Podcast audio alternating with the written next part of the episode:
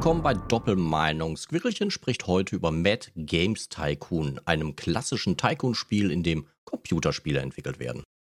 Ja, Mad Games Tycoon 2 ist ein, ja, ich würde sagen, klassisches Aufbauspiel, dass man eigene Computerspiele oder auch Konsolenspiele dann später und Handyspiele herstellt und diese natürlich dann auch verkauft. Gab bereits den ersten Teil wie die zwei schon vorweg sagt. Ich muss allerdings sagen, dass sich sehr viel getan hat. Ich persönlich mag den zweiten Teil erheblich lieber, auch wenn er sich aktuell noch in der Early Access befindet. Das Spiel ist wie sämtliche Spiele von Eckcode, das ist eine deutsche Firma, kleine Indie-Bude, sage ich jetzt mal salopp, die ähm, in Floto ist. Das ist Nähe Bielefeld. Ja, ich weiß, was ihr sagen wollt. Bielefeld existiert nicht, aber trust me, es ist Nähe Bielefeld.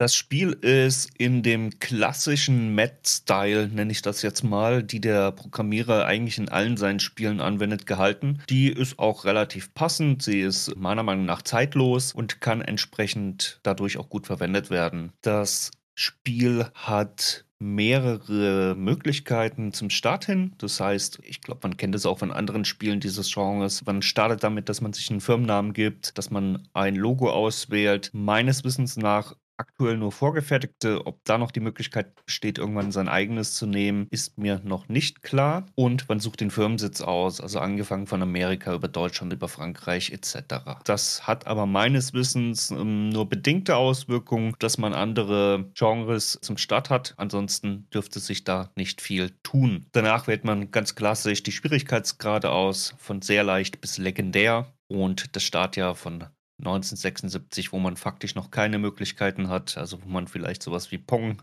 zusammenbasteln kann, bis 2015, wo man dann höchstwahrscheinlich alles zur Auswahl hat und die Geschwindigkeit des Spiels, was sich darin bemerkbar macht, wie schnell man Sachen erforscht und wie schnell man Sachen zusammenbastelt baut etc. Die kann man vom Modus Marathon bis sehr schnell auswählen und dann kommt man schon zu dem Punkt, dass man eine Karte auswählt. Momentan gibt es hier da nur eine Karte zur Auswahl, deswegen ist der Punkt aktuell noch ausgegraut. Ich gehe davon aus, dass das durch DLC-Content oder Workshop-Content nachgefixt werden kann. Dazu wählt man noch aus, wie viele Konkurrenten man hat, in dem Fall von 20 bis 71. Das heißt, man kann nicht komplett konkurrenzlos spielen, ist aber auch gar nicht relevant. Nach der Erstellung hat man eine 3D-Map im Style eines Sam Hospitals. Also wer das so kennt. Man hat ein Gebäude da stehen, was so leicht 3D-technisch aussieht. Das könnte auch ein Fake 3D sein, würde mich jetzt nicht wundern. Allerdings, da hier gewisse Marker greifen, wenn man Sachen bauen möchte, wo zum Beispiel das Fenster ein Stückchen nach innen reinlugt und man dort dann schon an die nicht mehr bauen kann, würde ich sagen, ist ein echtes 3D, was allerdings ein bisschen auf 2D gemacht ist. Und es wird einem Gebäude zugewiesen, mit dem man startet. Das ist in dem Fall eine Garage, in meinem Wissen, zumindest bei der Map eigentlich immer. In dieser platziert man dann seine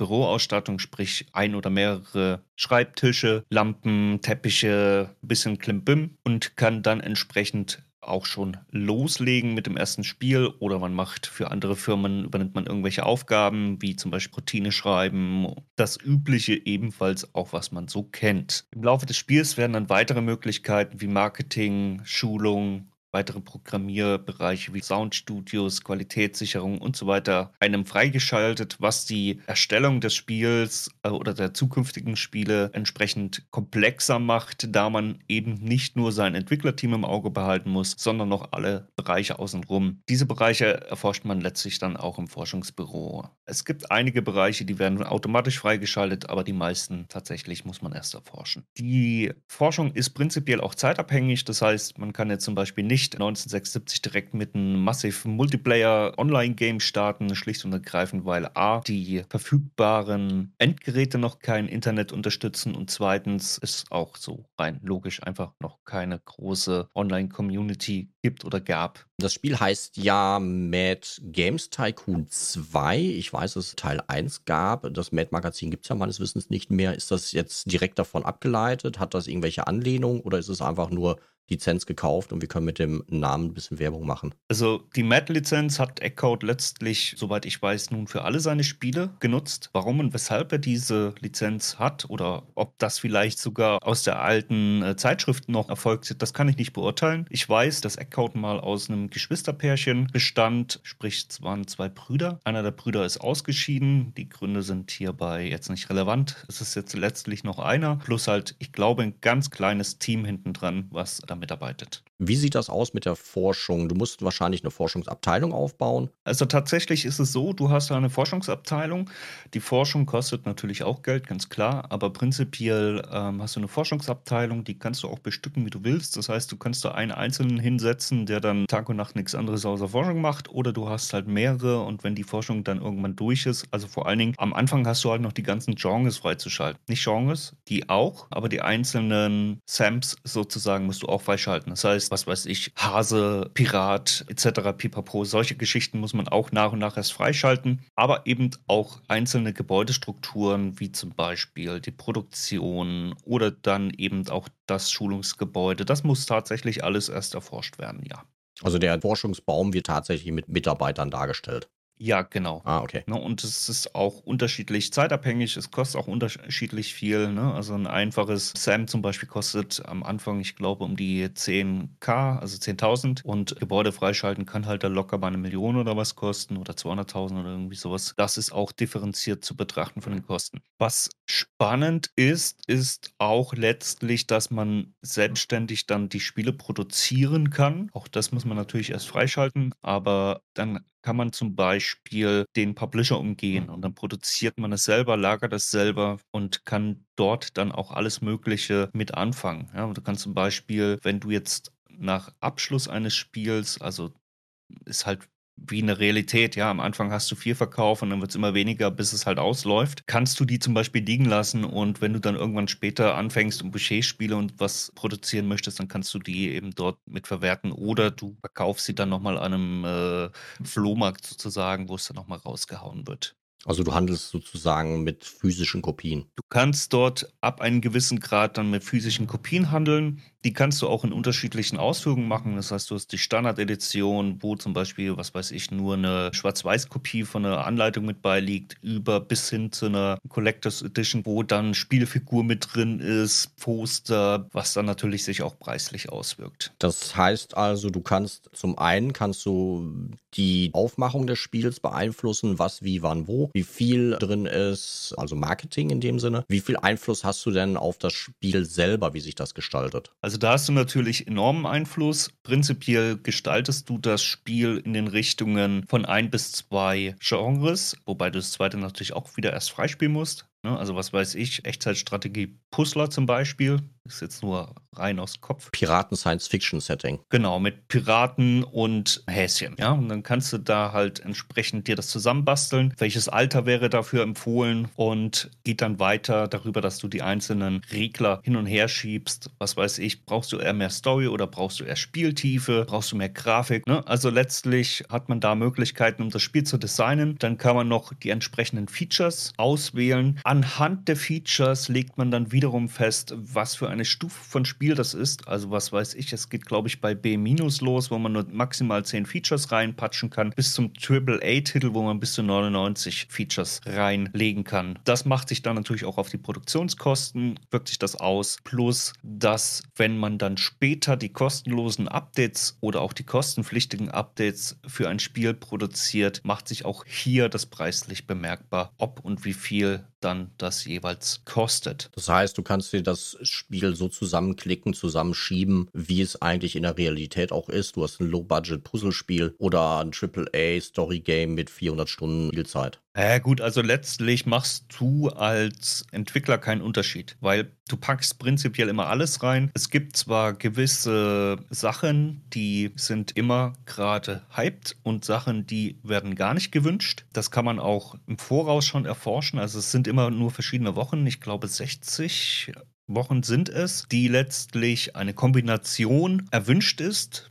oder hyped ist. Da kommen dann so lustige Sachen raus wie, ja, bleiben wir mal bei dem Beispiel von gerade, Ego-Shootern Häschen ist gerade gewollt und Piraten und Echtzeitstrategie ist nicht gewollt. Auf dieser Basis Die kann man ignorieren, wenn man möchte. Dann floppt halt eventuell auch mal ein Spiel oder geht schneller kaputt. Oder man basiert darauf, dann kann man eventuell sogar ein Spiel, das in der Wertung nicht so gut ankommt, doch nochmal ausreichend verkaufen. Was dieses Spiel meiner Meinung nach gut macht, ist, dass es zum einen die klassische Bewertung durch die, zumindest bin ich jetzt soweit, erst durch Printmedien gibt. Das heißt, du kriegst eine Bewertung für das Spiel mit, was weiß ich, 80 Prozent, 85 Prozent, 90 Prozent, aber schon fein sortiert. Also es kann auch 81, 82 etc. sein. Es gibt aber auch eine User-Bewertung. Das heißt, die User können auch durchaus sagen, das Ding ist Schrott oder das Ding ist gut. Jetzt ganz neu mit einem der letzten Patches kam noch dazu, dass man die Leute auch langweilen kann. Also wenn man das vierte oder fünfte Spiel in Folge mit dem gleichen Genre und den gleichen Kategorien macht, dann sagen sie, nö,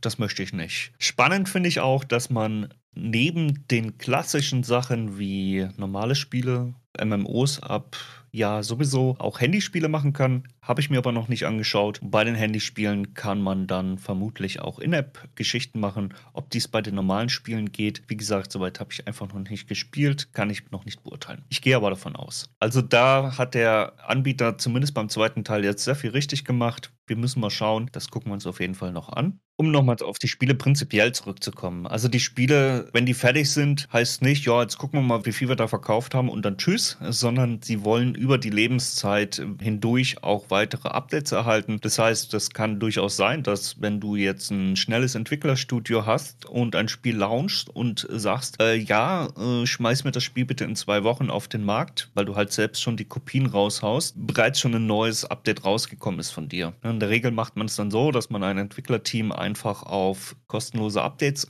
setzt und nach ein, zwei Wochen mal guckt, wie sind die Verkaufszahlen, fängt man dann an, schon das nächste, heutzutage würde man DLC sagen, aber auf jeden Fall eine Erweiterung entsprechend rauszuhauen, die man dann auch nochmal verkaufen kann. Das Interessante dabei ist, die erste Erweiterung pusht in jedem Fall das Spiel. Das ist klar. Es gibt eine sichtbare Erhöhung des Hauptspiels in der Regel. Die weiteren kostenpflichtigen Updates, also sprich die weiteren DLCs, können aber dafür sorgen, dass das erste DLC dann zum Beispiel nach unten rauscht. Das heißt, man sollte dann mit dem zweiten vielleicht ein bisschen warten, bis wenigstens das erste sagen wir mal, in den schwarzen Zahlen ist. Ist das eher so zufällig gesteuert oder kann man nach eine gewisse Spielzeit so ein Muster rauserkennen, wann man Content nachschieben kann. Ich mache es in der Regel so, dass wenn ich ein Spiel, das über 80 Prozent hat, kriegt es auf jeden Fall instant bei mir einen DLC hinterhergeschoben. Also je nachdem, wie das performt, sagst du dann, okay, dann nehme ich noch die Abteilung, die macht ein DLC, das schiebst du nochmal nach, dann kannst du da nochmal Geld mit verdienen fürs Spiel. Genau. Bewertung ist unter 70, dann sagst du, okay, dann machen wir das nächste.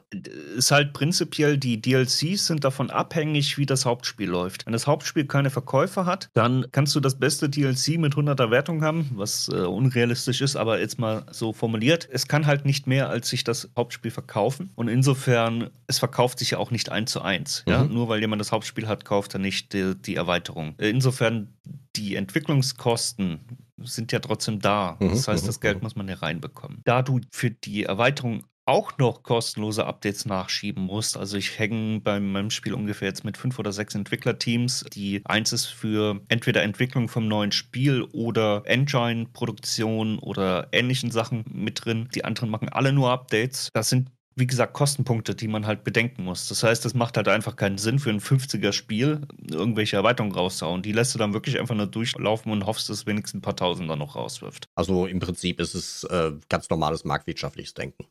Ja klar, logisch. Was ich jetzt nicht unbedingt mache, was aber andere eventuell machen, ist zum Beispiel nach und nach das Team auszutauschen. Man hat manchmal so Special-Leute, was weiß ich, so Super-Programmierer, wenn die im Team mit drin sind, dann ähm, tun die zum Beispiel den Hype automatisch erhöhen, sind auch meistens sehr gut von den Werten, dass in den Teams dann die Leute ausgetauscht werden. Das mache ich jetzt persönlich nicht, das ist jetzt für mich nicht so relevant, auch wenn es eventuell tatsächlich meine Wertungen ein bisschen erhöhen wird. Das heißt also, deine, deine Mitarbeiter werden auch besser und äh, das wirkt sich dann auf die Produkte aus aus. Genau, also du hast ähm, ganz normale Skills bei den Mitarbeitern, also angefangen, dass sie entweder Programmierer sind oder Grafiker oder Marketing etc. Und dort können sie natürlich auch entsprechend gut oder schlecht sein. Du kannst sie auch schulen, sodass sie dort besser werden. Das ist natürlich sehr aufwendig und in der Zeit kann das Team normalerweise ja dann auch nichts machen, wenn es im Klassenzimmer rumgammelt. Da ist natürlich immer das Problem, da muss man schauen, wie macht man das.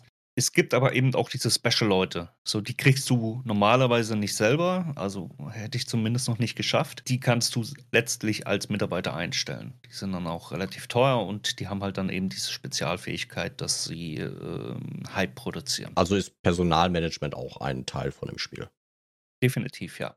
Ja, hört sich ja alles ganz gut an. Gibt es denn irgendwas, was nicht so gut ist? Natürlich ist es wie bei jedem Spiel, das im Early Access gelauncht wird und nur ein kleines Entwicklerteam hat, in der Regel so ne, einige Quality of Life-Funktionen fehlen hier definitiv noch, wie zum Beispiel, ähm, wenn man einen Raum baut, dass man nicht einfach einen Raum kopieren kann. Gerade die Produktionsräume, da wäre das sehr hilfreich, wenn man einfach einen einrichtet und dann Copy-Paste, Copy-Paste macht. Das fehlt zum Beispiel noch. Oder wenn du dich verbaust innerhalb eines Raumes, also beispielsweise du baust einen Schreibtisch hin und der setzt sich ein halbes Feld daneben und deswegen passt jetzt der nächste Schreibtisch nicht rein, musst du erst raus aus dem Bauen, dann den Tisch in die Hand nehmen, neu ansetzen, also richtig hinstellen und dann wieder in die Baufunktion rein. Das sind aber Quality of Life Funktionen, die kommen eventuell noch. Das gleiche Problem könnte man theoretisch noch benennen, dass es bei den Spielen Spielen, wenn man jetzt zum Beispiel längere Zeit ein Spiel schon nicht mehr gemacht hat und man möchte sich angucken, wie waren denn die Bewertungen und so weiter, dann ist das ein bisschen fummelig. Da würde ich mir gerne so eine Funktion wünschen, dass ich zum Beispiel sage, okay, ich habe hier ein Sportspiel, bitte markiere mir doch die anderen Sportspiele dann automatisch, sei es durch eine Hervorhebung oder sonst irgendwas in der großen Spieleliste und in der Mailingliste von den Usern, die dir schreiben, ich hätte gern das und das gehabt, dass man da nicht jedes Mal in einer Sucherei aus ausartet. Also je weiter fortgeschritten dein Spiel ist, also je mehr Stunden du rein versenkt hast, je schwieriger wird es für dich nachzuvollziehen, was mal wann wo passiert ist. Ich würde es nicht schwieriger nennen, es wird halt Sucherei, ne? Also Ja, ja, schwieriger für dich. Genau. Ja, das ganz definitiv, ja. Das sind aber auch wie gesagt einfach nur leichte Quality of Life Funktionen und vielleicht kann man das sogar noch ein bisschen als Feature sehen äh, nach dem Motto, ja gut, das soll jetzt auch nicht zu leicht werden, weil wenn man einmal seinen perfekten Wert hat, dann hat man halt seinen perfekten Wert. Das ist prinzipiell nur zu Anfang, wo du noch nicht weißt, wie du die Spiele letztlich zusammenbauen musst, relevant und danach wird dir in so einer kleinen Nummer daneben angezeigt, was die perfekten Werte sind. Das Schöne an dem Spiel ist eben auch, dass es noch eine sehr viele Easter Eggs gibt, sei es jetzt äh, der Roboter, der deine Putzfrau ist oder dass die Mitarbeiter Sprüche raus bringen wie vor die Horde. Und das sind gerade für Personen, die vielleicht auch schon ein bisschen länger im Gaming-Markt unterwegs sind, ganz interessante Sachen mit dabei. Wiederum ein bisschen schade ist allerdings, dass diese Memes direkt vom Start ankommen. Also es ist keine Unterscheidung, okay, WoW ist in dem und dem Jahr erschienen und ab dann kommt erst der benannte Spruch, sondern er kommt halt leider direkt zum Start. Als letztes wäre noch interessant zu erwähnen, dass dieses eigentlich sehr klassische Singleplayer-Spiel einen Multiplayer hat. Den Multiplayer haben wir auch in dem Moment schon mal ausprobiert, ist für mich ein bisschen zwiegespalten, die ganze Geschichte. Also prinzipiell ist es natürlich erstmal schön, dass es einen hat. Allerdings ist die Umsetzung so ein bisschen, ja, altbacken. Also letztlich muss der Host hingehen und die entsprechenden Ports in der Firewall freigeben oder halt einfach die Firewall in dem Moment ausschalten, was ich zum Beispiel absolut in der heutigen Zeit als nicht sinnvoll erachte. Da muss unbedingt eine Steam-Anbindung oder sonst irgendwas mit dran, damit das automatisiert vonstatten geht. Das heißt, sie hatten quasi noch irgendwo so ein Multiplayer-System rumliegen, ist aber nicht mehr zeitgemäß nach dem Motto Lobby aufmachen, klack rein, fertig. Richtig. Ne? Und das ist halt in der Zeit, wo Leute teilweise nicht mal mehr wissen, wie sie Updates bei ihrem Handy einspielen, doch ein bisschen ähm, haarsträubend, meiner Meinung nach. Dann gibt es in dem Sinne zwei Modis. Das Spielprinzip ist immer das gleiche. Du spielst eine eigene Firma und konkurrierst dann mit den anderen Leuten mit. Das sind dann sozusagen wie die Wettbewerber, die so normalerweise erstellt sind, halt einfach in dem Sinne ein paar mehr, nämlich durch die Kollegen. Es hat keine so große Auswirkung, außer dass man sich halt entweder selbst feiert oder ein bisschen, ähm, ja, ich sag mal, ein bisschen gehässig ist, weil der eine gerade den Flop des Jahrzehnts produziert hat oder ne, sowas in Richtung.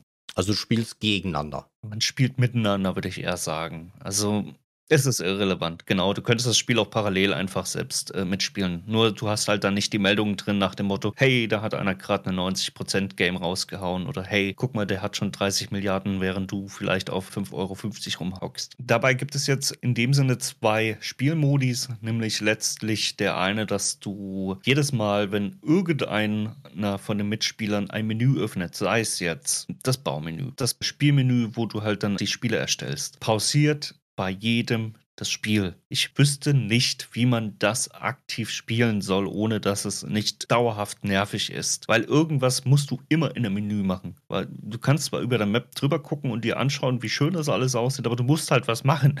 Ne? also, ja, äh, das ist ja Sinn und Zweck des Spiels, dass du spielst und nicht einfach nur zuguckst, ne? Ansonsten kaufst du ein Aquarium. Genau. Der Aquarium-Simulator. nein, nein, nein, werden wir nicht testen. Keine also, wenn, wenn, du mit vier, fünf Leuten, ich weiß nicht, was maximal möglich ist, das theoretisch im Multiplayer spielst, kommst du gar nicht zum Spiel, weil irgendeiner immer im Menü ist. Ja, so ist es. Der andere Modus ist, es läuft durch, bedeutet aber auch gleichzeitig, also der Host kann schon pausieren, ja, aber prinzipiell es läuft durch, außer wenn Events kommen wie, also es gibt so zwei, drei Sachen, die kommen nach einem Zeitraum X für alle, also beste Spielauswertung und Messe. Dann wird es mal kurz pausiert und äh, die Zeit kann man dann natürlich gut nutzen. Allerdings muss ich sagen, das ist mir zu stressig. Also es ist wirklich ausgeartet bei mir in Stress. Denn du hast ja deine laufenden Sachen nebenher. Das heißt, deine Spiele laufen, du musst darauf reagieren, du musst Leute einstellen. Also da passiert halt dauernd irgendwas und wenn du dann nicht die Möglichkeit hast, es einmal zu pausieren und du dann auch noch nebenher äh, einen relativ schnellen Zeitstrahl hast, das heißt, so ein Jahr ist dann vielleicht zehn Minuten oder dann artet das einfach aus. Also mir ist das zu hektisch und deswegen ist für mich der Multiplayer eher so ein, ja, nice to have, aber ich brauch's nicht. Gut, also als Fazit würde ich sagen, es ist ein klassisches Aufbauspiel, welches sich noch in der Early Access befindet und sehr gute Ideen mitbringt. Definitiv eine sehr gute Weiterentwicklung zum ersten Teil, meiner Meinung nach. Es hat auch aktuelle Entwicklungen mit drin, wie zum Beispiel In-App-Käufe, die man im Late-Game dann noch verwerten kann und sich dann zum Beispiel auch negativ auf die Wertung auswirken sollen. Die Entwickler sollten auf jeden Fall noch ein bisschen an den Quality of Life-Funktionen arbeiten. Da ist auf jeden Fall noch jede Menge Potenzial drin, um den Spielern das Leben zu vereinfachen. Ein paar davon habe ich jetzt hier in dem Podcast schon genannt. Es gibt aber mit Sicherheit noch viel, viel, viel mehr mehr. Und ja, der Multiplayer, es gibt ihn aus meiner Sicht. Was noch schön wäre, wären weitere Maps, denn momentan hat man einfach nur eine. Das muss definitiv noch mit rein, dass man da mehr Auswahl hat, um den Langzeiteffekt zu erreichen. Ob das allerdings über DLCs gesteuert wird oder letztlich über den Workshop, naja, das darf der Entwickler dann durchaus selber entscheiden. Ja, dann ähm, möchte ich mich beim Hemi bedanken, dass er wie immer fröhlich mitdiskutiert hat. Vielen Dank dafür. Oh, bitte. Und das war Mad Games Tycoon 2. Wenn dir Doppelmeinung gefällt, dann folg uns doch. Uns gibt es auch live auf Twitch. Verlinkung in der Beschreibung. Tschüss.